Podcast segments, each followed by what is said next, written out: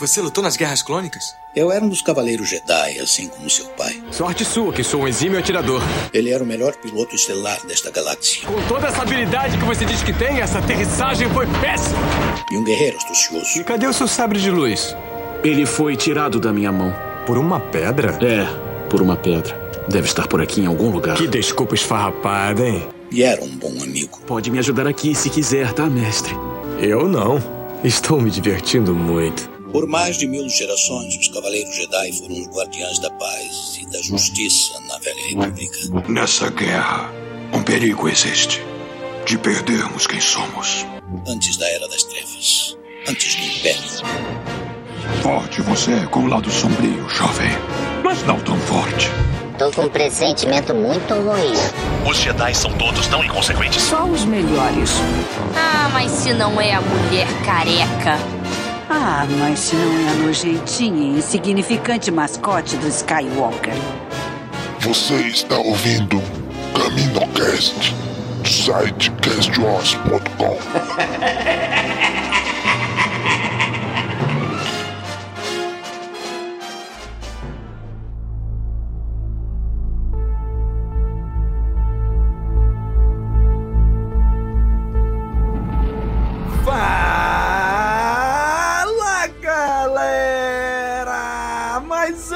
CaminoCast começando. Aqui é Domingos e voltamos para a nona semana comentando sobre Star Wars Endor. E para comentar aqui com a gente hoje, está aqui com a gente a Kátia. E aí, Kátia? E aí, Domingos, dia do episódio 9 hoje. Precisamos falar sobre o Sírio. Sério. É, isso mesmo. Quem pegou, pegou, hein? Aí, aí os cinéfilos aí. o Pedro eu vi que pegou. E tá aqui com a gente também hoje de volta o Dan. E aí, Dan? Domingos, eu tô com tanto sono que parece que eu tô assistindo um episódio de Andor. Ô, louco! o Dan veio fazer as vezes do Daniel, né? Não, não é possível. tá parecendo o Daniel no Boba Fett. Eu voltei à minha velha forma com essa série, sério. né, o Dan agora é o Daniel. Me aguarde. E mais uma vez tá aqui com a gente, já é da casa, lá dos Pensadores de Alderan, o Pedro. Bem-vindo, Pedro. Valeu, Domingos, valeu, Kátia, valeu, Dan, valeu todo mundo. Me sinto em casa mesmo. É maravilhoso estar aqui com vocês mais uma vez. E para falar bem de Andor, eu tô aqui com todo o meu amor, meu copinho da Sandy Júnior. Só alegria. tô em paz. Que episódio é porque, maravilhoso. Porque o que é imortal, já diria o Wolverine, morre, não no, morre final. no final. Morre no final, né? Agora, oh, estragou. Endor, você não pode cantar isso, meu Deus. É, porque é verdade. No final, o Endor já sabe, né? Vai parar em Scarf aí, ó. Já era. Mas ele é imortal aqui, ó, no meu coração. Eu quase fiz o meme da moça cuspindo. Pouco. Nossa, gente, eu queria estar tão animado que nem vocês estão. Eu queria. Eu, eu realmente queria. Sabe? Estende as mãozinhas, Dan. Estende, vê se passa. Vamos lá. Passando Não. energia. É, estende as mãos e começa. Satan, Satan. Opa, não, sério, saga errada. Cara, mas vamos lá. Muito bem, gente. Voltamos aqui para falar do episódio que ninguém está escutando, mas tá todo mundo escutando sim. De Endor. Né? Ninguém tá escutando. é o nome do episódio. Vamos falar sobre Endor agora.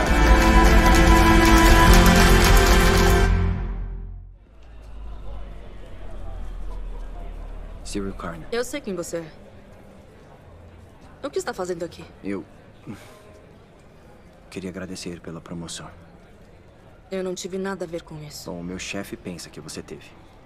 Nós só lhe demos um atestado de saúde. Estava me esperando aqui fora? Sim. Nunca mentirei para você. Eu. Eu precisava encontrar você e não é tão fácil agradecer pelo que fez e pelo que está fazendo. E pensando nisso, tentar seguir a conversa que tivemos no mês passado. Aquilo não foi uma conversa, você foi trazido para interrogatório. Você está me perseguindo? Eu sei que trabalha aqui e venho de vez em quando para ver se te vejo. Eu sou uma supervisora do BSI. Você tem alguma ideia do tipo de problema que você está agora? Achei que eu tinha arruinado a minha vida. Achei que fosse o fim. Depois de conhecer você e descobrir que entendeu o quanto Cassian Andor é perigoso, ao estar em sua presença, eu.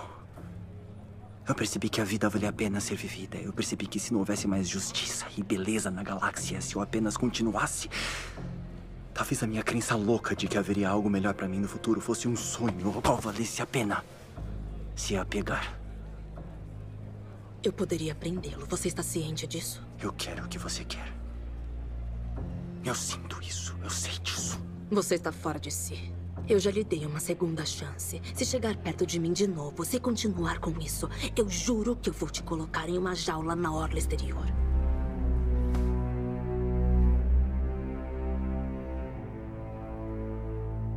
Muito bem, gente. Estamos aqui, né? Para você, cara amigo ouvinte que está ouvindo pelo podcast, a gente grava pelo YouTube.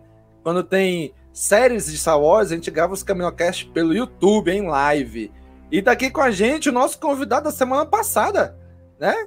Lá do, do Will Hu, William, mandando um AE. Bruno Barbosa mandando essa série tem zero defeitos. Muito bem, gente. Vão chegando aí para comentar com a gente. Agradecemos a presença de todos vocês. Vamos lá. Estamos aqui em teoria. Em teoria, esse é o fechamento do terceiro arco. Apesar de que não pareceu, né? Para mim não pareceu que era um fechamento, né?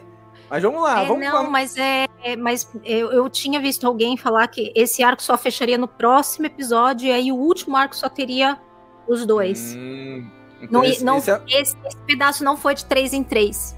Ah, tá. Então esse arco é um trio de quatro episódios, então. Eu não sei se isso foi na, na entrevista do Tony Gilroy. Eu li em algum lugar que foi comentado isso. Eu não tenho certeza agora onde foi. Eu vi também o quarto episódio, ele é na teoria um standalone, tá? Ele fecha por si só. E o quinto, sexto e o sétimo fecham mais um arco, assim. Então realmente não, não era para ter dado essa sensação de finalização de arco com esse episódio, já que o episódio 4 ele foi.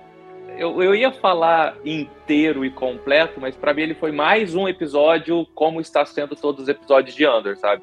Tipo, meio sem começo, sem meio, sem fim, aquela coisa maluca. Ainda me dando a sensação que foi um filme longo demais, que eles cortaram não. ah, não pensado no storyline, não pensado no gancho. Eles cortaram na régua. Tipo, aonde, Mas os aonde deu. finais pararam de me incomodar. Sabe, tava me incomodando bastante nos primeiros, aonde tava cortando. Mas desses últimos episódios pra cá, eu já achei que eles estão É. terminando uns pontos. Vou, Ai. vou dizer que esses três últimos foi até mais tranquilo mesmo pra mim também. Não é? Também achei. Vou dizer que eu sou um cara sempre a favor de Star Wars, que só falo bem que eu não reclamo, mas se eu fosse. Eu reclamei de Tales of the Jedi hoje pro Christian. É, eu acho que a série, ela, ela teve um momento que ela me perdeu de ritmo, de gancho, que foi lá em Aldani, o episódio, o segundo episódio, né? É, que eu tava esperando já o desenvolvimento, mas aí deixaram tudo pro final, pro, pro olho. Aqui, eu discordo total. Eu acho que tem muitos ganchos que eles vão deixando propositalmente abertos aqui e ali para fazer a mesma ideia do, do episódio do olho, né? Quando tudo conflui. Então, é é uma escolha, é uma escolha narrativa. Eles não vão resolvendo, né? Só vai piorando. E eu acho isso ótimo, porque para mim me lembra filmes, por exemplo, que nem o aquele do do Adam Sandler que ele quase ganhou Oscar, que dá tudo errado, que ele um filme um dos filmes mais recentes dele, eu esqueci o nome agora. Alguém aí no Joias chat pode mandar pra mim? Isso, isso. É, é um filme que ele é angustiante porque o pacing dele ele tem uma coisa estranha. E acho que por ser deliberado, ele é feito pra fazer isso. Eu tava vendo uma- um essay, um momento, um estudo de, de cinegrafia sobre aquela cena da conversa da Vel com a é, Clea. E o cara estuda aquilo através da, da linha dos terços. Ele vira e fala assim: Cara, normalmente cena de, de diálogo tem um cara num terço, e aí você faz ao frente o verso e troca pro outro. Aquela cena é deliberadamente feita pra ser esquisita e ela coloca as pessoas fora dos lugares do terço. Para te dar uma sensação de incômodo, porque aquela conversa ela é, ela é clandestina e tal. Então acho que todas essas sensações de que às vezes é lento, ou que às vezes o gancho tá estranho, é tudo deliberado. Por exemplo, quando acabou esse episódio eu fiquei pensando assim, mas acabou o arco? É, mas espera, vai ter final? Ele vai fugir na próxima? É, eu gostei, eu acho que é uma sensação é, pensada, né? Eu pra deixar a gente você... incomodado, né? É, eu, eu concordo com você, Pedro, no meio, tá? Essa, eu, eles realmente deixam ganchos no meio do episódio, tá? De uma cena que, que só não volta, assim. Ele, eu tô achando a, cena, a, a, série muito entrecortada, ela, ela tá um pouco sem foco por episódio. Eles tentam impor episódio, uh, e isso não é uma crítica, tá? Quando eu falo que tá sem foco, é só uma, só a maneira que eu consegui de, de exteriorizar isso. É, eles tentam colocar sempre todos os núcleos, tudo que está acontecendo em cada episódio para você ir acompanhando, para não deixar nada para trás. Isso eu acho bem legal. Então, acaba gerando uns ganchos muito melhores em meio de episódio, tá? Por exemplo, eu estou muito mais uh, afim de saber o que, que aconteceu né, e, e, maravilhado por ter conhecido a irmã da Mon Mothma, sabe? Essa foi uma surpresa boa. Eu estou muito mais afim de ver o que está acontecendo com aquele núcleo do que com o próprio Under. E, tipo, o gancho do episódio, para mim, foi lá no meio, meio, sim, no, do, do, do meio pro fim. E o gancho do fim, sabe, ficou, ficou a desejar. O de hoje, menos, tá? Porque o de hoje e o, o segundo episódio, eles tiveram aquela coisa, tipo, o próximo vai ser um pega pra capar. Então, ele deu aquela ansiedade para assistir o próximo. Mas o pacing da série tem, sendo, tem sido isso, sabe? E tem me incomodado demais demais. Mas, vamos ver. Eu tô sentindo falta, gente, é de explosão e piu-piu-piu, tá? Eu vou ser muito sincero. Cara, eu vou... Muito, assim. Cara, um eu vou concordar... Um pouquinho. Aham. Uhum. Eu vou concordar contigo que eu também, eu tô mais, assim, curioso de saber o que, que vai acontecer com a Mão Ótima, com aquela... O que, que vai acontecer com a família dela, né? Porque até, até antes dessa série, a gente via a Mão Ótima como uma senadora sozinha. E aí aparece aqui marido, aparece filha, aparece uma prima que também tá na rebelião, aparece ela Então eu, fico, eu, eu tô mais curioso saber o que, que, vai acontecer com essa galera. Eles vão morrer? Eles vão só embora pra Chandrila? Eles vão abandonar ela? Ela vai abandonar é. Eu tô mais curioso de saber disso. Né? Eu, eu também, eu, nisso eu concordo contigo. Né? Mais do que o Endor, porque o Endor, no fim das contas, a gente. Apesar de dar Momote também, mas a gente meio que sabe onde vai dar o Endor. Né? Apesar de que a Momote a gente também sabe onde ela vai parar. Né? Mas ainda assim, esse meio tá bem curioso, né? De saber é. como, o que, que vai acontecer com esse marido chato dela, que só porra. Mais que. Posso fazer o advogado do diabo aqui? Eu acho que isso é uma hum. qualidade, isso é só um testamento de quanto a série é boa. Por quê? Porque isso é o que acontece, por exemplo, numa novela, já trouxe esses paralelos aqui. Uma novela boa, Sim. novela brasileira, que tem vários núcleos, e você tá.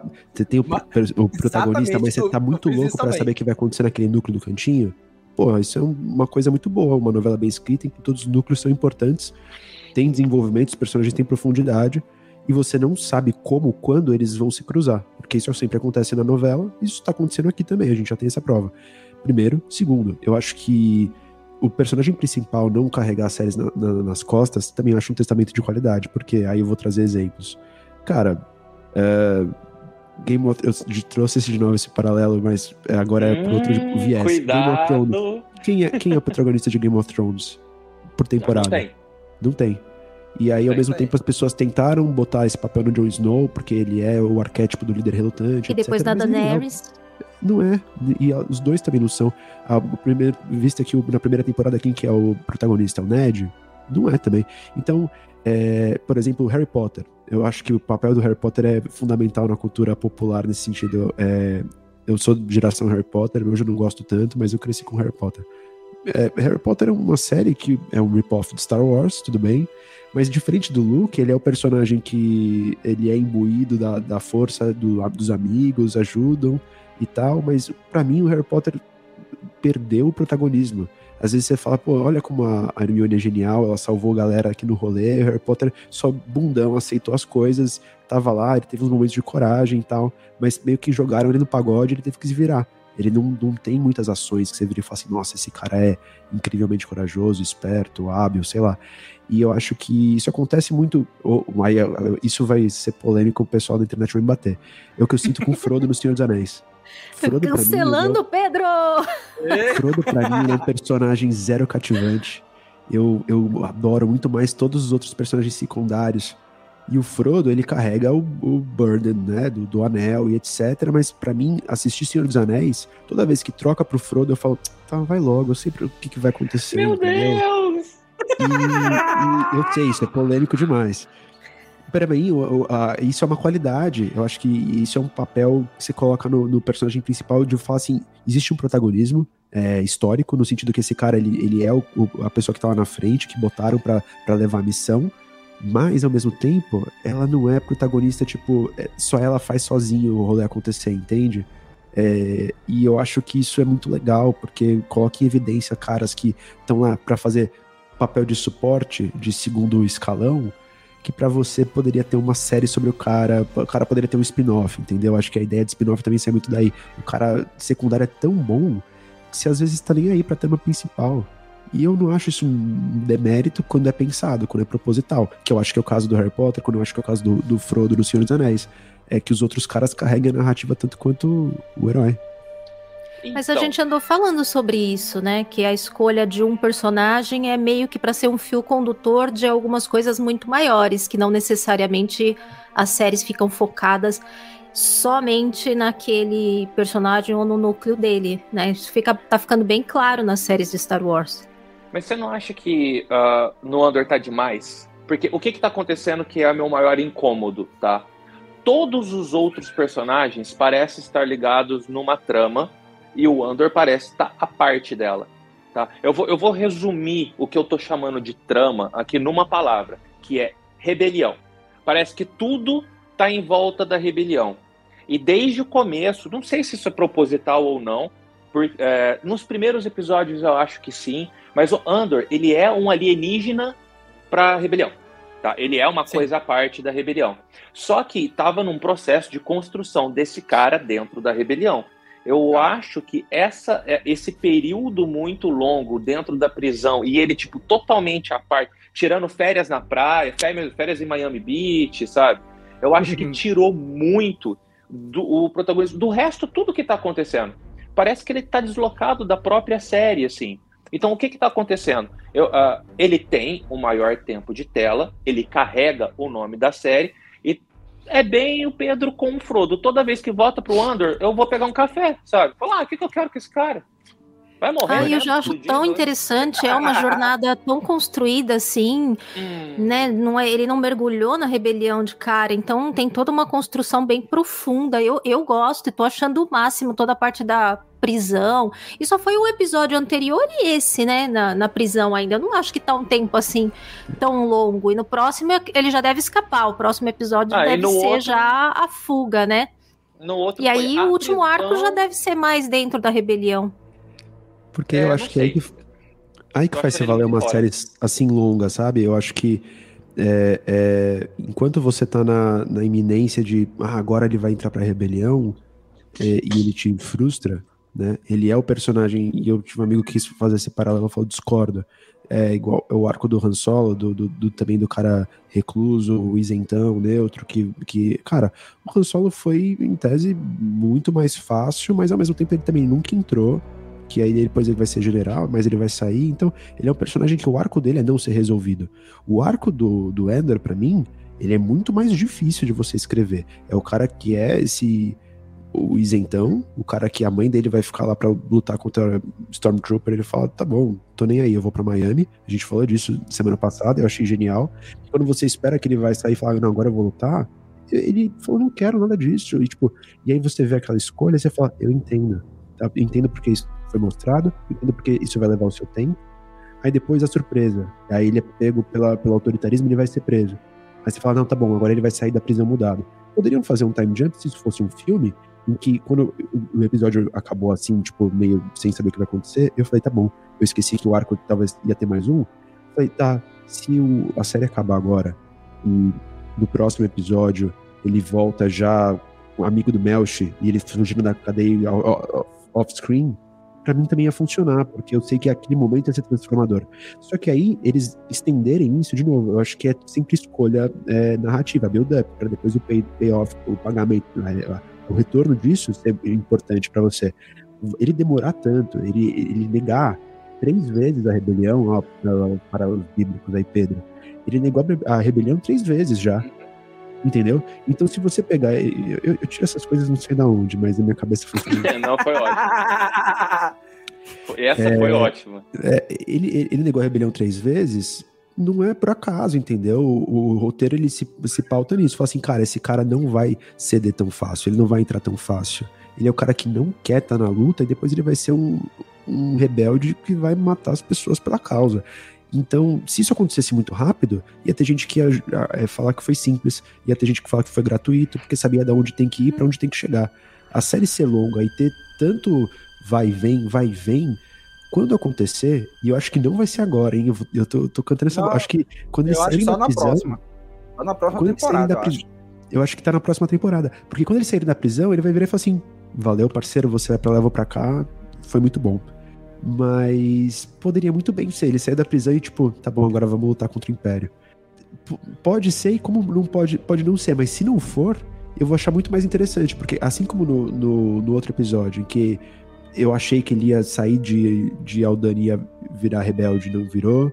Eu achei que ele ia entrar na prisão, ele já ia entrar com outra cabeça, tipo, não temos que lutar isso aí. Cara, não tá falando nada disso. Ele só quer sair dali, entendeu?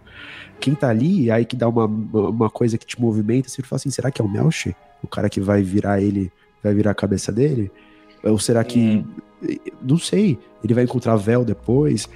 E eu, eu acho legal isso, porque é o exemplo do cara relutante mesmo. Ele não é o cara que nasceu pra ser herói. Então, por isso, não por acaso ele, ele é alheio à história dele.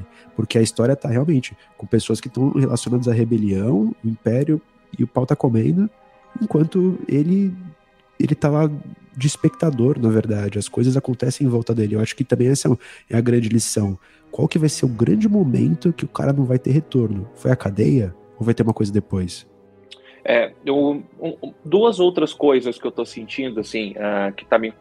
Não incomodando um pouco, mas. Mas eu entendo incômodo, Tá- sabe? É por isso que eu também tá me incomodo quando eu assisto, quando eu assisto O Senhor dos Anéis e eu falo, tipo, vai, Frodo, vai, faz Não, alguma sim. coisa. Sim. sabe? Mas é, é, algumas coisas eu estou achando extenso demais em questão de cenas mesmo, sabe? Algumas cenas tão extensas que podiam ser mais curtas, assim, mas isso é só chatice minha, tá? Porque eu entendo a proposta do negócio. Agora, eu tô sentindo falta de ação. De um pouco de ação. Porque a série, ela tá chata. E não, não precisa ser. Gente, eu não tô falando de sabre de luz aqui, tá? Eu sei qual é a proposta da série. Mas, por exemplo, ahn, deixa eu pegar uma cena aqui qualquer que eu acho que poderia dar uma enfeitada. A prisão dele. Aconteceu muito rapidinho ali. Poderia ter uma ceninha de fuga, só pra dar aquele. Sabe? Aquela coisinha. N- Não, não alterar a estrutura narrativa da série, de nada, mas em algumas coisinhas ou outras, colocar só aquele. aquele aquela música de ação pra dar um hypezinho, assim, eu acho que não ia prejudicar a série, não ia tirar eh, todo esse aspecto que tá todo mundo gostando, e ia fazer eu realmente não dormir. Porque eu tenho dormido nos episódios. Porque quando eu assisto, gente, eu acabo de acordar, eu vou assistir antes de trabalhar. Tá? É, Eu tento fazer isso antes. Eu não, eu não tava fazendo. Eu assisti hoje só para poder gravar, tá? Eu ia realmente esperar juntar a série inteira para poder ir, mas eu fiquei com saudade de vir pra cá. Aí. E eu faço isso de manhã, porque senão eu acordo. Eu trabalho na internet, eu trabalho com mídia social. É eu ligar o computador eu sair o episódio inteiro. Tá? Não aconteceu esse, essa semana, porque ontem foi feriado, ontem eu não trabalhei, então eu toquei o foda-se. Mas se eu não faço isso, então eu já vou assim, né? Com o café, aquela cara de sono para assistir alguma coisa que no final eu tô quase dormindo. Então, eu, eu- um pouquinho de adrenalina. Não precisa ser um, sei lá, um Boba Fett da vida, que vira e mexe, tá tendo uma porrada gratuitíssima e mal coreografada. Não, mas alguma coisinha, sabe? Porque se a gente for pegar bem pra ver todos esses nove episódios até agora, teve uma cena de ação.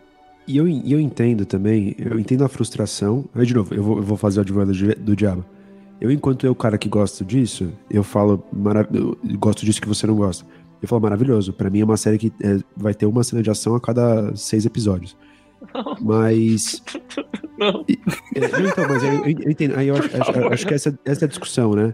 É o que esperar. Porque, por exemplo, tem vários filmes é, que eu vou, vou assistir com a minha companheira. E ela, a gente tá afim, ela tá afim.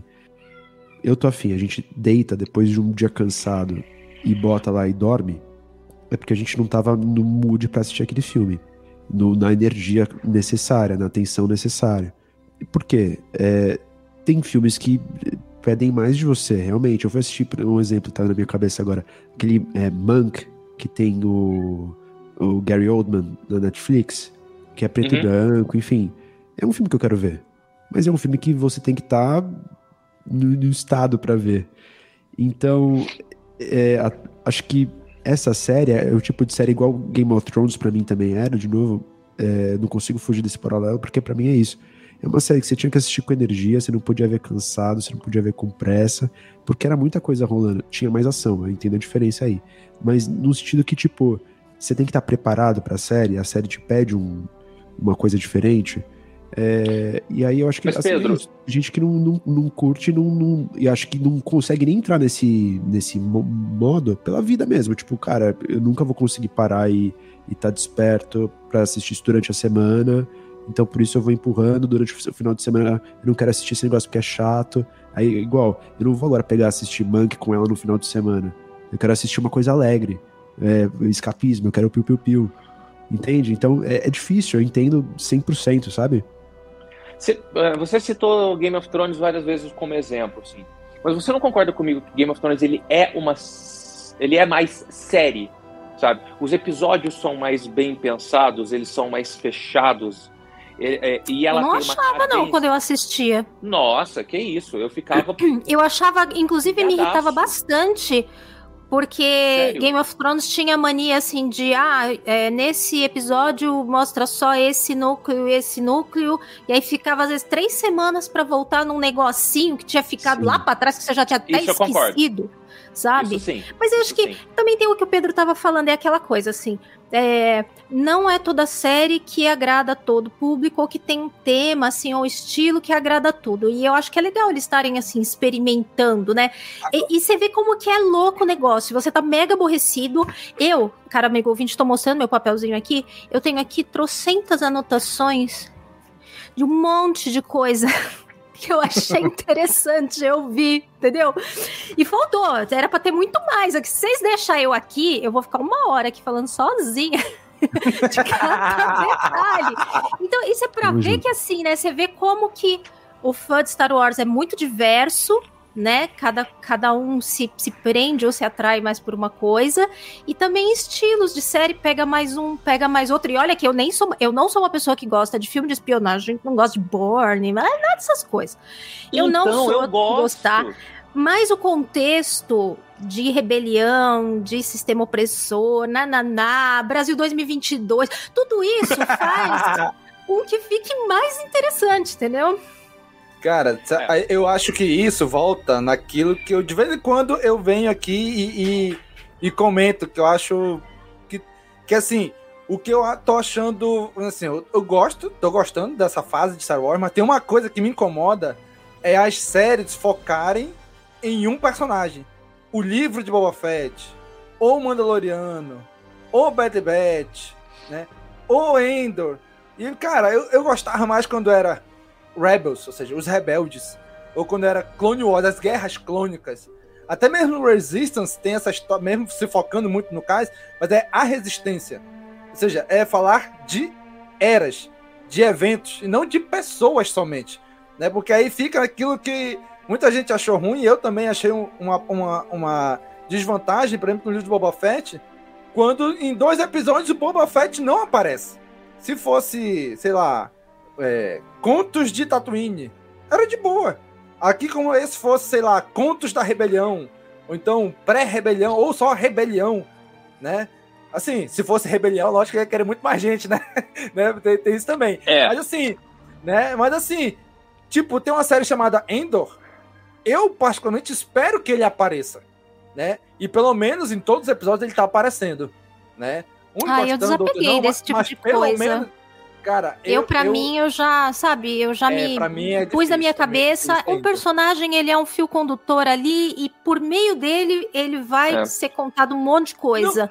Não, eu não acho isso Pra mim, eu desencanei eu acho... nesse sentido, sabe? Eu já pus isso não, na minha sim. cabeça e vamos de boa. Né, a Colite vai ser por aí, porque você vê que já é outra série que tem um nome assim de um né? Oh, então, The Acolyte vai falar daquela acólita. Então vai vir mais coisas assim, Açoka. né? Né? Açúcar. Tudo, tudo é nome de pessoas. Né? Já os então... Canto Crew, por exemplo, já, já é outra história, porque. Mas porque é aquele é grupinho, né? Mas ainda é um assim, grupinho, é né? é aquele ainda, grupito. Sim, ainda mas... assim, né? Já não é uma pessoa, né? É, é mas é quase, né, no fim. Eu, eu, concordo que isso é um problema, que isso pode pegar alguém desavisado e que se incomode porque tá esperando um negócio e não vai chegar, não vai ter. Mas eu acho que isso é um problema de negócio, isso é um problema da indústria, isso é um problema que não só Star, Star Wars é um nosso exemplo, mas, por exemplo, a Marvel passa por Disney passa pela mesma coisa, mas acho que não é um problema só da Disney. A Disney faz pesquisa para entender o momento Zeitgeist. Isso é um problema que as uhum. pessoas precisam, talvez, de um nome, uma personificação para se interessar, porque talvez um nome super complexo que um monte de filme tinha nos anos 90 não chama, não é, não é bom pro mercado, entendeu? Então você precisa talvez o nome de um personagem, coloca a cara do cara lá na frente, no pôster, para personificar a ideia do que você quer. O que, que você quer a ideia desse negócio aqui? Ah, é mostrar é, o, o build-up da rebelião. O que, que você quer mostrar com, é, sei lá, no Book of Boba não, mas é, Mandalorian, é bom Mandalorian, eu acho que é um bom exemplo. Tem Mandalorian, o mando o tempo inteiro, muito mais, acho que é até difícil de comparar. Mas se em um é. momento deixar de mostrar menos o mando, isso é o meu what if. Se no momento passar a mostrar menos o mando, eu também não vou me incomodar. Porque eu acho que é isso, ele se presta a mostrar aquele momento histórico. E o mando é o protagonista, é o condutor, mas isso é uma questão para mim, acho que da indústria no geral, tipo, as pessoas precisam disso, sabe? E, e eu entendo, uhum. e tipo assim, por mais que depois eu vou lá e assisto e falo assim, ah, não, não é o protagonista, o nome ele não devia ser esse, blá blá blá. Eu, tipo, cago, entendeu? Porque na verdade eu acho que Mas... o que importa é a história, né? Sim. Mas na época do Mando, a gente teve essas mesmas reclamações, assim, ah, porque vai ter o um episódio da Soca e a Soca rouba o protagonismo. Aí tem o episódio do Boba Fett, aí o Boba Fett rouba o protagonismo do Mando. Sim. Cara, não me incomoda. Mundo. Gente, não me incomoda. não, assim, enfim. E aí, quando o Mando aparece na série do outro, não, o Mando roubou o protagonismo do outro. Ai, gente, acho que a gente podia parar de se prender nessa, nesse tipo de coisa, sabe? Porque Isso eu concordo. Não leva, não leva nada, sabe? Vamos ver todo mundo, toda a série. É o universo compartilhado. Aí a gente até pode discutir se gosta ou não da, da questão do universo compartilhado, que aí é um outro ponto né? Mas a proposta de Star Wars é ser o universo compartilhado e as pessoas estarem no mesmo universo se cruzando, né? Então vai acabar acontecendo e, e é, acaba sendo o que dá liga e o que dá interesse também, né? Até do ponto de vista aí de mercado e tudo, né, que o Pedro estava comentando, isso chama, chama o fato de ter o personagem até que veio do outro lugar lá, que não quer dizer nada, é o Cobb Ventre, o Cad Bane, assim, que, sim, personagens menores. Aí tem toda aquela frição porque apareceu. Faz parte. É coisa de, de, de Star Wars, essa doideira. E posso eu, falar eu queria só falar. Vai lá, vai lá. Não, é só, só para deixar um negócio muito claro, gente. É, meu, ainda a minha birra com tudo isso que eu tô reclamando, tá? Eu, eu não estou desgostando da história, eu não estou desgostando do que está sendo mostrado, eu não estou desgostando de nada. A coisa que mais está me penalizando é o formato seriado. Eu não gostei do jeito que ele foi dissolvido e desmembrado em episódios. Tá? Tanto que eu queria não assistir mais para assistir tudo de uma vez. Eu tenho certeza que essa é uma série que se eu pegar do começo, de começo, meio e fim, trau, numa jornada só, eu vou achar ela muito mais espetacular do que a experiência seriada que eu tô tendo. Porque eu não tô sentindo que eu tô tendo o, o suficiente por semana. É isso, tá? A sensação uhum. é essa. Uhum. Mas quando eu passo, quando eu paro para fechar os arcos e fazer a retrospectiva, eu não tenho muito defeito para colocar. Tanto que a série ela tá impecável em qualidade técnica, isso eu não vou nem entrar em questão, a gente já falou disso, tá? Ela é linda, ela é maravilhosa, a trilha sonora é fantástica, uma coisa diferente, a gente tá precisando de Star Wars mas eu não estou sentindo prazer na jornada semanal. Eu queria isso num bloco, num filme, para eu sentar assim, num sábado à tarde, sabe? Fazer um balde de pipoca que meu coração ia ver, dar um infarto só de ver o tanto de manteiga no balde. Dois baldes de litro de Coca-Cola e falar, eu vou assistir essa série do começo, meio e fim. Eu ia estar tá nossa, o fã mais feliz de Star Wars. É o seriado, a, a, a forma de distribuição que hum, tá me pegando. Tanto que eu não assisti, eu, eu fiz esse, esse teste. É, eu não assisti, não lembro que foi um desses para trás aí. Deixei juntar e assisti os dois, sabe? Eu gostei mais. Me deu aquela sensação de suficiência. Não sei se é o timing do episódio, que é muito curto, não sei. Mas eu. Os três episódios primeiros que saíram, eu assisti, eu tava. Vocês lembram como eu tava no primeiro, no, no, no primeiro cast que a gente gravou? E quando eu juntei dois, assisti de novo, nossa, eu saí muito mais feliz. É que realmente a história em doses homeopáticas está. Aí, de novo, Pedro Advogado do Diabo, eu vou concordar com você e, e vou falar, eu acho que o que é o contraponto é, técnico, lógico. Eu acho que isso é um problema de meio, de mídia, da, da atualidade das pessoas. Tipo, uhum, tem o seu uhum. pessoal, que é o gosto, mas tem um problema que a gente tá tentando navegar por isso, que é entender como funciona o streaming, né? Eu acho que Star Wars até agora só tem experiências ruins a não ser Mandalorian é, Mandalorian é, soube muito bem. Aliás, Mandalorian tem casos ruins também sobre isso. Digo, de, de não agradar todo mundo. É, tem, as pessoas esquecem, viu? Na época que tava passando Mandalorian, eu sempre é, ouvi então, uma porção de reclamações. Sabe uma, uma crítica que eu lembro do começo de Mandalorian? Que parecia videogame, ou que parecia quadrinho, histórias que eram. Que era muito episódica. da semana, muito episódico. Aí quando você faz o contrário também, aí tá muito solto. É, esse é o problema. E aí, como que é o esquema de lançamento no streaming? Você pode maratonar tudo, você vai lançar. E aí, Disney até experimentou. No momento, eles lançaram o, o, o episódio inicial de uma hora, pro Bad Batch, por exemplo. Depois lançaram dobrado pro Obi-Wan. E, e eles continuam experimentando. Acho que não é falta de tentativa. Esse, né? É, e então tá tentando é, agradar todos os públicos, mas uma coisa que eles não querem fazer também é uma questão de negócio é lançar tudo de uma vez para fazer binge watching que nem Netflix faz, entendeu? Então é... ninguém paga, né?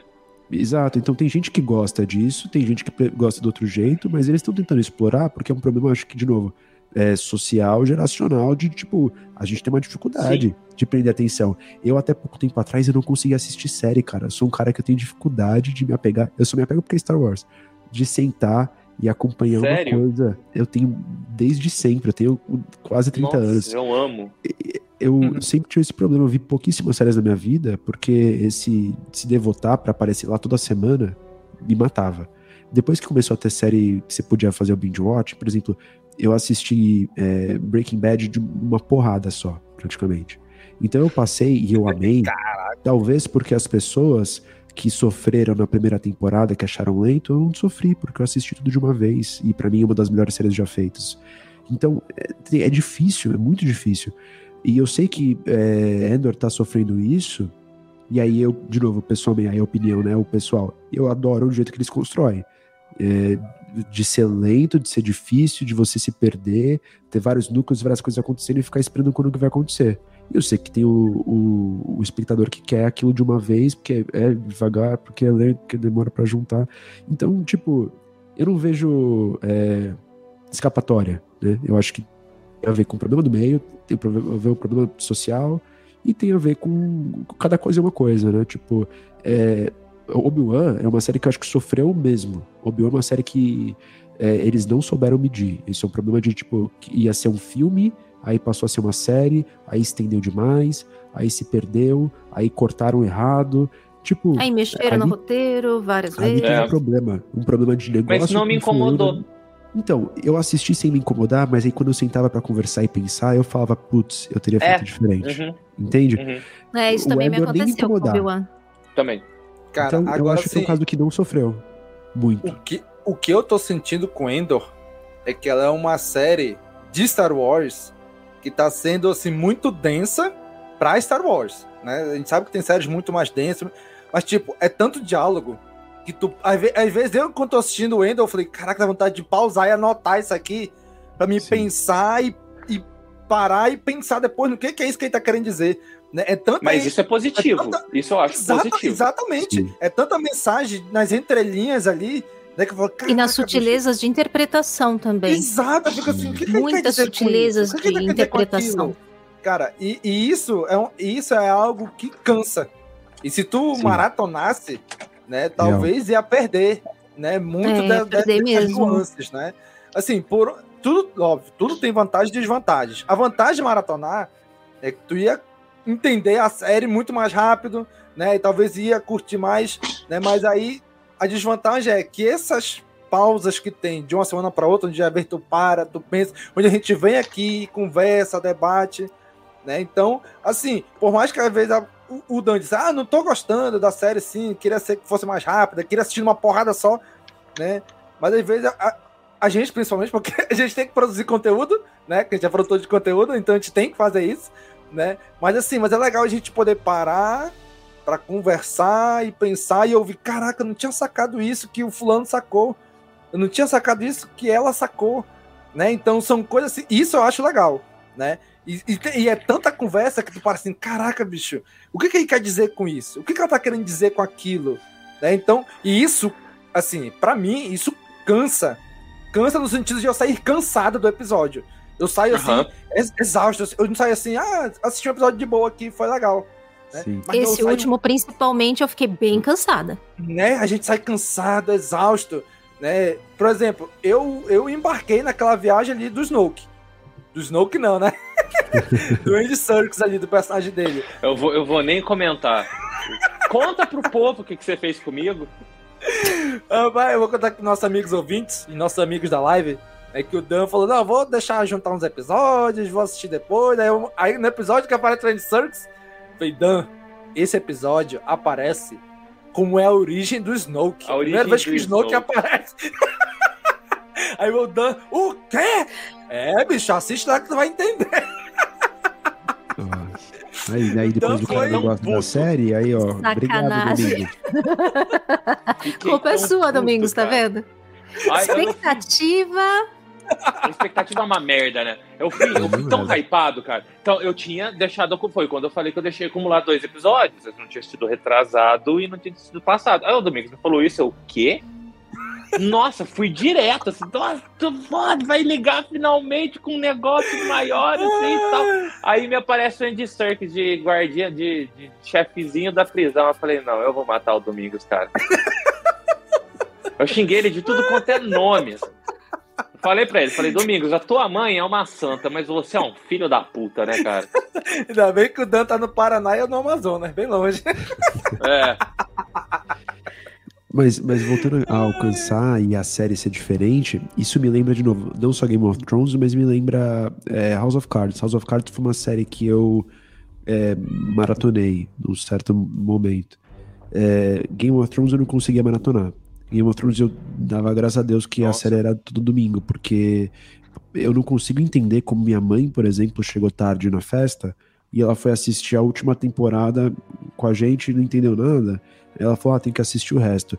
Ela assistiu as sete temporadas de Game of Thrones em, tipo, dois finais de semana. Caraca! Eu não sei. Palmas para sua mãe. Entendeu? Porque eu, eu, era incapaz de assistir dois episódios em, em sequência. Meu, meu, cérebro derretia. Então. é, é, Andor eu acho que é assim também. Eu acho que é uma série que é feita para você não conseguir maratonar. Eventualmente alguém consiga, tipo, igual é o que eu tô falando, igual House of Cards. House of Cards é denso, mas eu conseguia maratonar porque eu também ligava a chavinha e fala assim: não quero saber, entendeu? Eu quero só a grande história, não vou ficar pegando uhum. todos os detalhes. Pra ter é, depende do quanto você tá assim. investido, assim. né? Quanto você é. tá investido e, e, né, ligado naquilo, né? Exatamente, cara. E aí, já, já puxando um pouco mais a história desse episódio, né? Que eu até comentei do Andy Serkis, porque eu comprei aquela ideia dele, do personagem dele, que no episódio passado ele falou, cara, eu tô aqui para cumprir meu papel, terminou, vou embora, não tô nem aí, né? E aí o Endor, de pouquinho em pouquinho, começa a plantar pulga na cabeça dele, e nesse episódio, né, já finaliza ele dizendo, cara, realmente, porque o que acontece? Que eles dizem, o que aconteceu lá no 2? E aí, eu lembrei do dos Jogos Vorazes, né? O que, que aconteceu no Distrito 13? Não, não é, aconteceu nada, tá tudo de boa. Né? Aí o repórter lá, em tempos e tempos, é olha que não, continua tudo destruído, gente, não vem aqui não. Daí, o que, que aconteceu no 2? E aí eles ficam com aquele, aquelas linguagens de sinais ali, né? Eles ficam, cara, o 2 deu merda.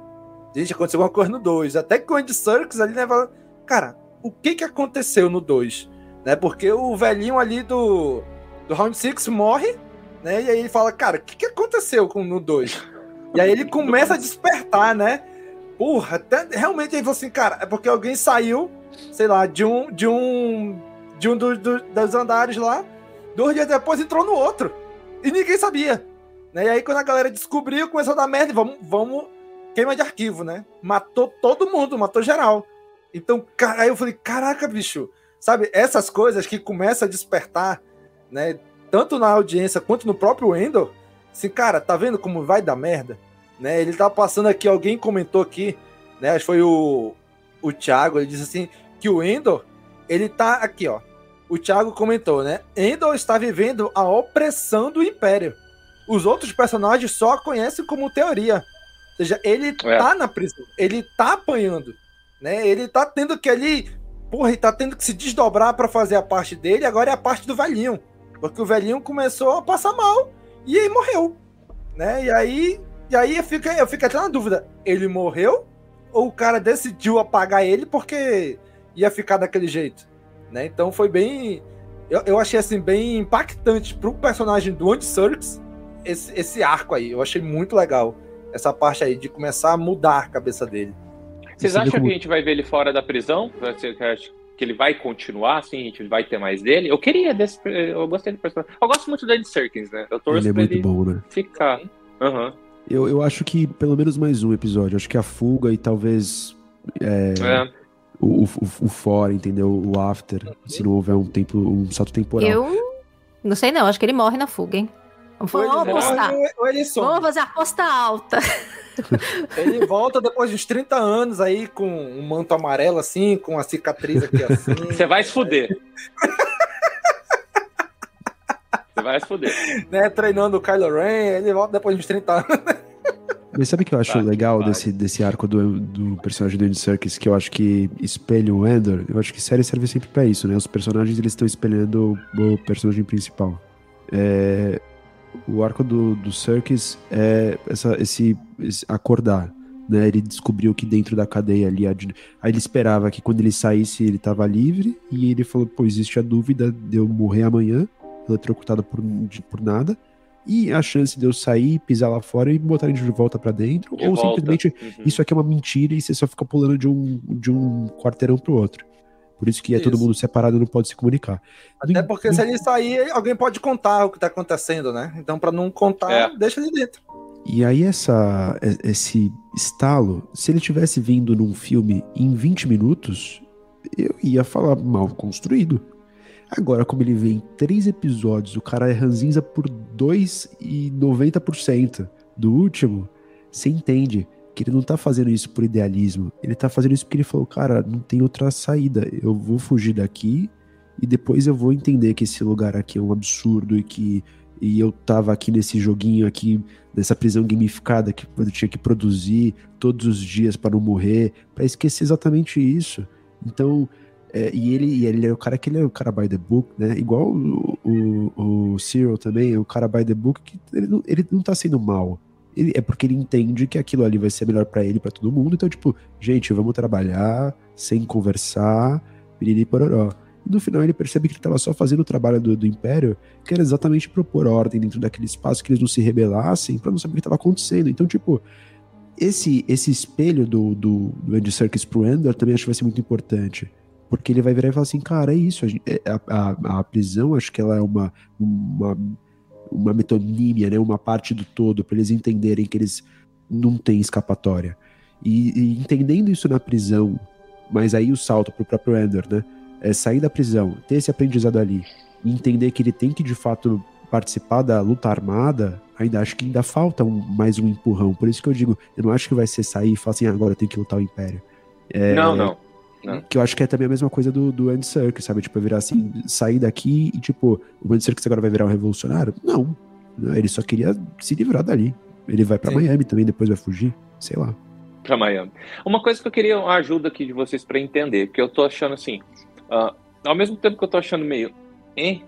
Tá? É, por causa da personagem, eu tô, é um núcleo que eu quero ver mais.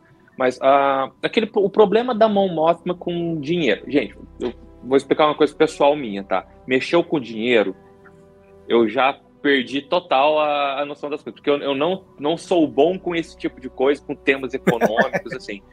Mas, assim, é, o, o que que tá acontecendo com a Mon Mothma? Por que que, qual que é o, o plot dela com aquela coisa dos 400 mil créditos e... Se, porque, assim, o que que tá na minha cabeça? Vou explicar qual que é o problema macro na cabeça do Daniel, que daí vocês ajudam a gente. Ela tá com problema com grana. Cadê a grana que eles roubaram? Não tá com ela. A grana que roubaram Mas... tá com o Lutem. Ela movimenta o Lutem não dinheiro. Vai passar? Tá com o Lutem? Será que é, tá, tá com Lutem? Sim. Tá, tá. É, aquela operação era comandada por ele. A Vel levou a, a nave e tudo mais. Aquilo tá no núcleo, assim, para finalidade, pra finalidade do Lutem. A, a, rebelião, nesse momento, ela não, não é integrada, como a gente vê, né, é. lá pra frente. Isso, então, isso. cada célula, ela age lá, o Sol Guerreira, a Mon Mothma de outro lado, o Lutem. Então, eles não trabalham exatamente juntos. Eles têm ali conexões, mas Estão o que ele levou lá... lá né? É para outras operações. Ela pegou, precisou de dinheiro para suprir talvez até algum planeta, sabe? É porque a, a Momothma, ela manda dinheiro, não é só questão de arma e tal, é, é, lugar que tá oprimido e ela precisou mandar coisa, sabe? Então ela pegou esses 400 mil créditos aí e ela tá ferrada agora porque esse dinheiro tá faltando e se a fiscalização bater do Império, ela vai ter que justificar para onde que foi esse dinheiro. O então, nome disso é, é pedalada é fiscal. Sabe? Pedalada fiscal que ela tá fazendo. É, é. Não mostrou para onde foi esse dinheiro, né? Não, não, não mostrou. Não, ah, não mostrou. Mas é algo, ela mandou para algum fim da rebelião ou para ajudar algum lugar que estava aí oprimido, mas não mostrou. Fins. Né? Não, ou, não necessariamente. É que assim, eu, eu, fiquei confuso por causa disso. Falei, gente, mas da onde esse dinheiro que a gente não viu na série? Então ele é realmente nada a ver com a trama até agora. Não foi para financiar o assalto, não, não. foi para nada. Entende? Tá, Tá. Ela vai cair na malha fina do Império. Mas eu acho que o problema vai. é exatamente isso: é o cair na malha fina e como continuar financiando. Porque o que, que vai ser uhum. do dinheiro não me interessa muito. Eu acho que o grande problema do, do arco da Momothma ali é como ela consegue continuar financiando a rebelião, sendo que ela é uma pessoa rica. E o Império tá lá olhando as contas de todo mundo, de principalmente todo mundo. dela, sabendo que então ela é uma alguém que fala vocalmente contra o Império e principal, né? E aí, como começa aí, acho que o problema que a Kátia trouxe, a rolar mais articulação, as pessoas começarem a trocar. Porque até então, por exemplo, o Lutem faz o, o roubo em Aldani e ela vira e fala: Isso foi você? Ou seja, pessoas que trabalham juntas, não se confiam, não se articulam, e só falam assim: Meu, você precisava do dinheiro, não precisava? Eu arranjei o dinheiro. Como não interessa.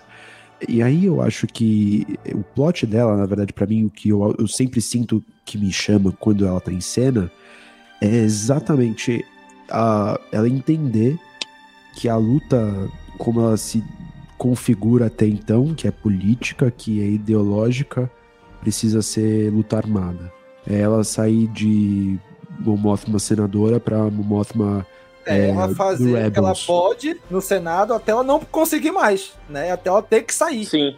E eu tava falando isso com o Christian, dentro de linha do tempo, isso tá coincidindo, né? Porque o momento que ela tá lá no Rebels, que ela fala que ela sai do, pro, do Senado porque ela descobre que não tem o que fazer, e, e o Senado tá tendo as mãos dela, e ela fala abertamente que existe a aliança é, rebelde, a aliança rebelde. Isso acho que trago de algumas novelas, eu não lembro. É, a aliança, a gente fala disso num episódio do Príncipe da Joteran. É, aliança para restaurar a República, né? Uma coisa assim. É um negócio assim, não, é. Que sai de um nome de um movimento ideológico para uma luta armada. A Aliança Rebelde é um movimento paramilitar. Esse Isso. salto vai ser importante para a história da rebelião e é para a história dela como desenvolvimento pessoal. Do, tipo assim, eu não consigo ficar aqui, eu tô enjaulada com meu marido que é, é por ao império no fundo, entendeu? é, não consigo me movimentar aqui. Então não interessa, não, não, consigo ficar aqui, o dinheiro está sendo rastreado, a gente tem que arranjar outras formas de, de movimentar dinheiro, outras formas de lutar, porque a opressão está no limite. E acho que o que mostra, igual o Ender, alguém comentou aí é, no chat, né, o Ender está vivendo a opressão do Império. Ele está vivendo a opressão do Império como um civil a Momothma está vivendo a pressão do Império como um, um político, como uma líder, como alguém que está de fato ativamente tentando fazer alguma coisa. E ela vai descobrir que as armas que ela dispõe ali são impossíveis. Por quê? Porque o, o inimigo ele é muito mais opressor, ele tem a máquina pública a favor dele. Uhum. Então, Uhum. é, a luta dela pra encontrar lá agora um cara pra financiar, a luta dela agora pra ela conseguir fazer as, as transações que ela precisa fazer sem ser descoberta, a luta dela pra conseguir fazer alguma coisa no Senado, no Senado, aquela cena que rolou nesse episódio é muito linda, né? O pessoal desligando as câmeras, ninguém quer mais ouvir ela. Aquilo é muito foda. falar. Foi muito. E a gente se reconhece naquilo, né? É quando você percebe, é uma crise institucional. E eu acho que o grande plot do, do Ender, e a gente tá Ali também ninguém isso. tá escutando, né? Exatamente. Eu acho que esse EP é lindo, esse nome é por causa É. disso. Ninguém tá escutando em várias é, instâncias. Então, essa é a hora, acho que esse é o começo, é o, o ponto de inflexão. Por isso que acho que a próxima, o próximo arco é tiro, porrada e bomba sem parar. Porque é a hora que o pessoal tá, tá entendendo que ah, em vários lugares diferentes, o, como a gente se articulava até então, a gente tem que se reinventar, porque não dá mais, sabe? E eu acho que Endor, a série inteira é sobre isso.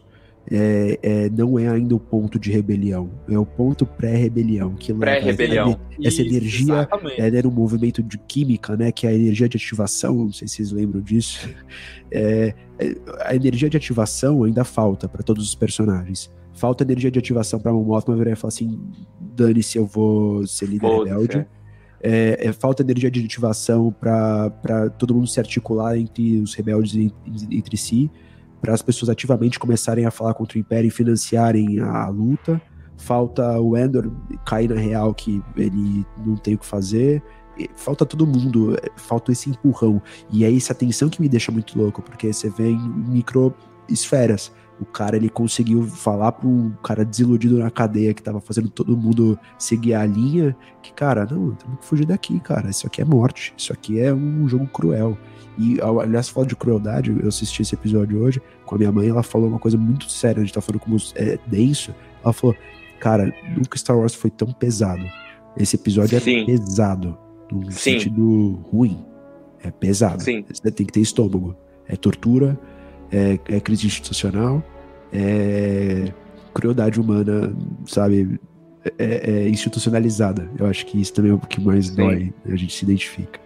E antes da gente fugir um pouco Ah, vai, outro assunto, só, só um comentário. Que atriz a Mon Mothma, hein? Nossa, ela demais, é né? um espetáculo. Eu volto à cena pra ver as caras dela, sorrindo, Sim. sabe? Aquele sorriso. Ela sorri, Nossa, né? sorria, sorria a Sene Kowalski. Cara, ela é muito boa. Isso eu mesmo. tô apaixonado nela. Eu tô apaixonado. Ela aparece na tela assim, o meu coração derrete, sabe? Vai pra ela. Eu tô Nossa, com um tá crush me nela também. Genevieve O'Reilly. Ela é incrível. Eu falei isso no último episódio. Muito merecido, é. Nossa, que Mas a, a série faz Ela muito bem, eu acho, isso de mostrar como todo mundo tá preso de alguma forma, todos os núcleos. Então, quando mostra é o mais literal, né? O Endor tá preso, tá lá na prisão. Quando mostra a Mon Mothma, ela tá presa também, ela não consegue mani- Tá, mani- tá sim. mobilizar o dinheiro, né, mexer com as coisas e, e até visualmente eles mostram isso fazendo paralelos. Então, quando filma ela com a Vel, a- a- as portas da casa dela, elas têm o mesmo formato das portas lá da prisão, fazem aquele heptágono, sabe? Então, até visualmente, quando você olha a- a- o apartamento do, do Cyril, ele é compartimentado, quadrado, muito parecido com até as coisas das celas lá da, da, da prisão onde tá o Endor. Então, é, todo mundo tá preso de alguma forma, em algum aspecto maior, menor, literal ou figurativo, né? Mas Até o próprio Império, tá, né? Todo mundo tá preso, né? Hein, Kátia? Até o próprio Império. Os personagens Ah, sim, é. Quem estão tá lá dentro já tá sua- dentro da caixinha. Ele- Eles estão presos na própria obsessão. Isso. Porque eles são personagens extremamente obcecados. Você vê, né? é tudo. É, é extrapolado, sabe? O Cyril é, é- ele é, ele é até um pouco ah, caricato nesse sentido, sabe? O assédio É, a gente precisa hoje. falar do, do Cyril. Nossa, É. a gente podia falar do Cir- Tá. E essa cena Mas foi. Foi, foi forte aquilo, hein? Foi, Caraca! foi, foi. Eu Cara, achei eu muito esperava, esquisito, viu? assim. Eu falei, gente, o que que tá acontecendo? Nem eu. entendendo Isso aí história? pode virar pra um lado talvez que a gente não espere.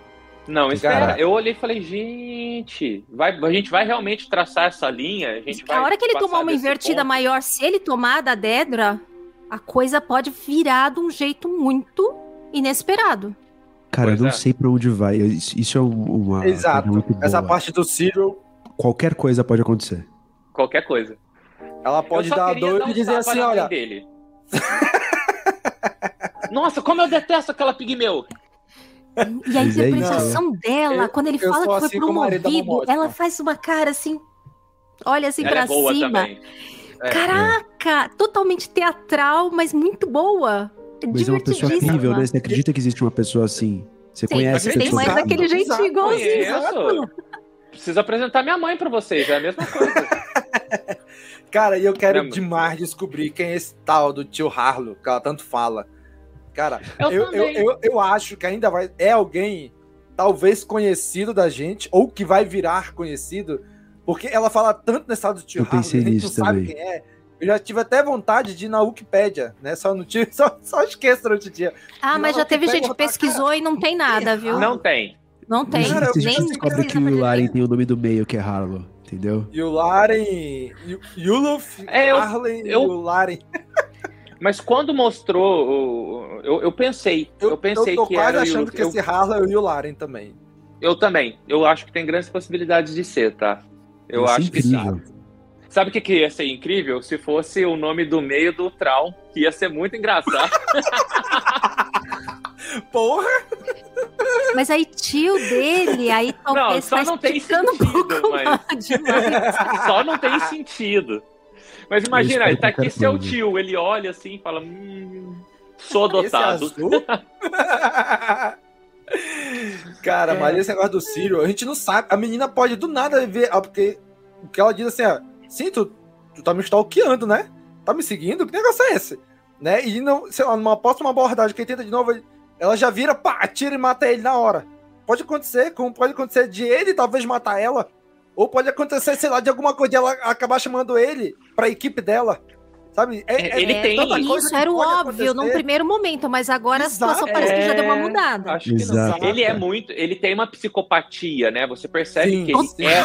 Ele tem uma. psico-. Ele tem os arquétipos de um psicopata e de um sociopata, desculpa, usei o termo. Ele é, ele é um sociopata. Ele é aquela coisa desgrudada do, do, do comum de uma sociedade, sabe? E ele ficou E obcecado, né? altamente Ele tá problemático obcecado.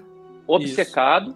E agora ele tá obcecado nela e rolou ali Nela. aquele. Cara, eu fico. Isso aqui tem dois caminhos pra mim, Rolou é, os mais claros. ali tu- Mano, ou ela, ela tá fazendo o papel de Durana no final ela se entrega, o que eu acho que ia ser um serviço, Hum, ou e, tipo, imagina se eles vivem um romance proibido, é, bizarro.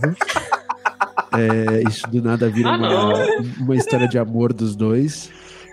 Louco. É o, é o Não, caminho, não, mas eu não, acho que não, espero não. que não. Melhor não. Os dois são muito esquisitos. Não, Não, ia ser uma história de agora- amor não, que ia agora- bater na gente. Agora é sério, agora é sério. Imagina isso. Não, imagina essa possibilidade. Vamos, vamos tentar ser. Uhum. Vamos dizer que é bem feito, tá? Imagina uma história que eles conseguem te captar uma história de amor do cara que ele nem vai conseguir o papel no, no Império. Ele, o Uncle Harlow lá não é ninguém, na verdade. Ele vai ser um burocrata de escritório. E, no fundo, esse cara vira um loser amargurado. E ele só vira o, o par romântico dela. E no final ele morre pro, pro, pro um ataque rebelde. E esse é o papel dele lá. A gente não sabe. Ele pode ser uma motivação extremamente bizonha que a gente não imagina de onde vem. Ou, por exemplo, ele Ó. pode trabalhar com ela no ISB, que é um caminho mais clássico de acontecer. Ou ele pode trair, que eu acho mais difícil, trair geral e ir pra rebelião. É difícil não, viu? Ele pode matar Porque ela. ele, te- ele tem muito aquela figurinha do. do. carinha quando é rejeitado. quando é rejeitado, vira um macho escroto, assim, sabe? Sim. Imagina Olha se ele aí. matar ela e ele é, tipo, ó, não. vira depois um imperial. Sei lá, ou ele vai levar tudo lá pra rebelião, de alguma forma. O nosso padrinho aí, o Vinícius, mandou uma boa, hein? Depois de Halo, não duvido de mais nenhum casal que apareça. Ah, não, gente, Cara- mas esse não. Porque se tivesse cena de sexo entre esses dois, eu imagino uma coisa tipo Hellraiser, sabe? Imagina que sensacional que ia ser. Que cringe, imagina. Ia ser novidade Star Wars mesmo, né? É, Rolou já, cena. já foi, né? É, teve Não, mas eu lá. digo teve- nesse, a nesse tipo de personagem, assim, É meio.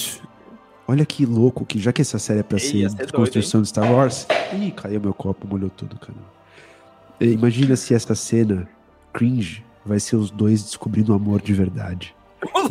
Beijando. É, eu- eu é quero essa que todo mundo se palavra. contorça agora.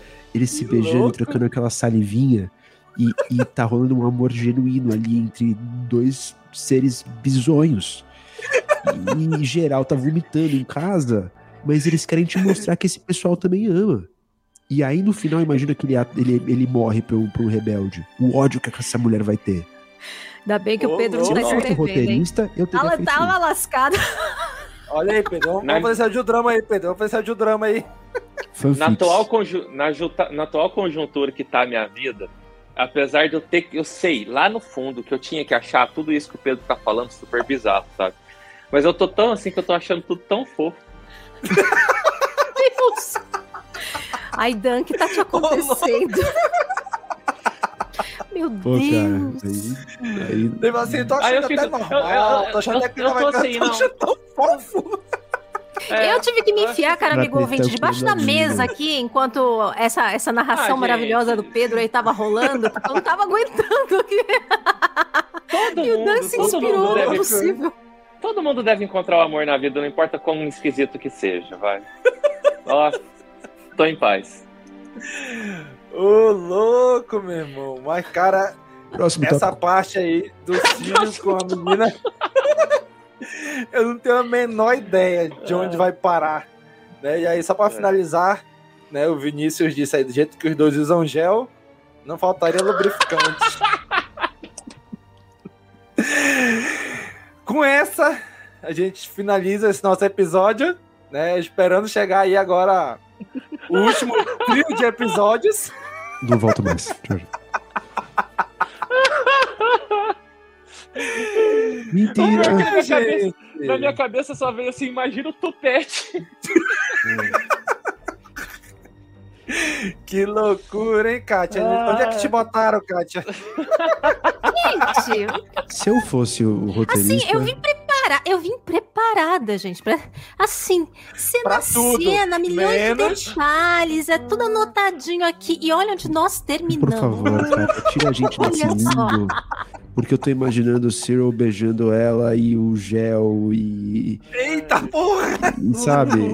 E, e pensando que se eu fosse o roteirista, eu, eu, sou, eu, eu, eu fiz meu TCC e, e apresentei ele. O, o, um cara da banca falou: Isso parece um filme do David Lynch, porque é uma coisa louca. Se eu tivesse feito esse roteiro, eu teria feito exatamente isso, porque é a coisa mais absurda, mais cringe que poderia acontecer. O eu não quero ficar carinha, ele parece muito protagonista do David Lynch. Parece. Ago- agora, parece demais. Parece. Vamos, lá- vamos além, porque eu não quero ficar pensando nessa cena. Então vamos lá, cara amigo Estragou o ouvinte. episódio pra Antes, mim. antes, antes que o YouTube derrube Melhorou a gente, pra mim. antes que as plataformas de áudio marquem esse episódio como mais 18, vamos encerrando, Lag, conteúdo explícito. né? Olha aí.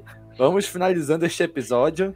Queremos agradecer a você, cara amigo ouvinte, a vocês, nos nossos amigos que estão nos acompanhando aqui na live. Né? Tivemos bastante gente hoje né, acompanhando a gente. Muito obrigado. Sempre apareço aqui para acompanhar a gente né, entre quarta, quinta. Né? Geralmente, um desses dois dias a gente está aqui batendo papo sobre o episódio de Endor da semana. Pedro, faça aí seu jabá pro pessoal. Onde é que o pessoal pode te encontrar aí pelas internets? Arroba Pensadores de Alderan no Instagram, no Facebook, Pensadores de Alderan no Spotify, Google, Apple Podcasts ou Google Podcasts. A gente, eu e meu companheiro Christian, dois apaixonados por Star Wars, interpretando esse universo fantástico, refletindo a realidade. É, próximo episódio tá no forno, hein? E digo que estou escrevendo ele hoje e está indo para lugares inesperados para mim mesmo, como sempre, como foi esse episódio. Então, vamos Ó, junto. louco. Um ano de podcast aí, a gente tem muita coisa boa ainda para falar. Star Wars, um mundo fantástico. Se Amém. isso de hoje foi uma amostra, hein? Então, não Eu não fiz o jabá, eu fiz o contrário, né? O pessoal não vai ah, ouvir. Pessoal, a minha mente é imaginativa, mas ela tem limites. Por isso que eu tenho o Christian. Ele me traz de volta Episódio pra realidade. proibidão do, do Pensador Ah, ideia suruba pra dos mim, pensadores. Genial. Muito bem. Reavivaram minha esperança com essa série. Né? Começou no Disney Kátia. Plus. Kátia, eu, te entendo, porque eu também vim falando ah, questão política, opressão, não sei o que. Eu tinha várias coisas pra falar. A tortura, gente. Como é que a gente não fala da tortura? Mas hoje a gente foi falar do Cyril. Foi falar do Cyril. A gente não falou da Foi- foi uma tortura. tortura. A gente Baforando fez a Dedra. tortura. Muito bem. pra Desculpa, você ver, gente gente. nunca... É, é, isso aqui é aquela, aquela frase do, do, do Luke, né? Isso não vai acontecer da forma que você imagina. Exatamente. Então você, cara amigo ouvinte, que nos acompanhou até aqui na live ou no podcast, se você curte esse trabalho maluco que a gente faz aqui, considere se tornar o nosso apoiador no apoia.se barra castwars. A partir de um real você já pode estar ajudando a gente. E já sabe, né? Curte, comenta, compartilha, divulga nas redes sociais. Um abraço e até a próxima. Falou, pessoal! Tchau, gente! Até mais. Tchau, tchau. Esse podcast faz parte da Cast Wars Podcast Network.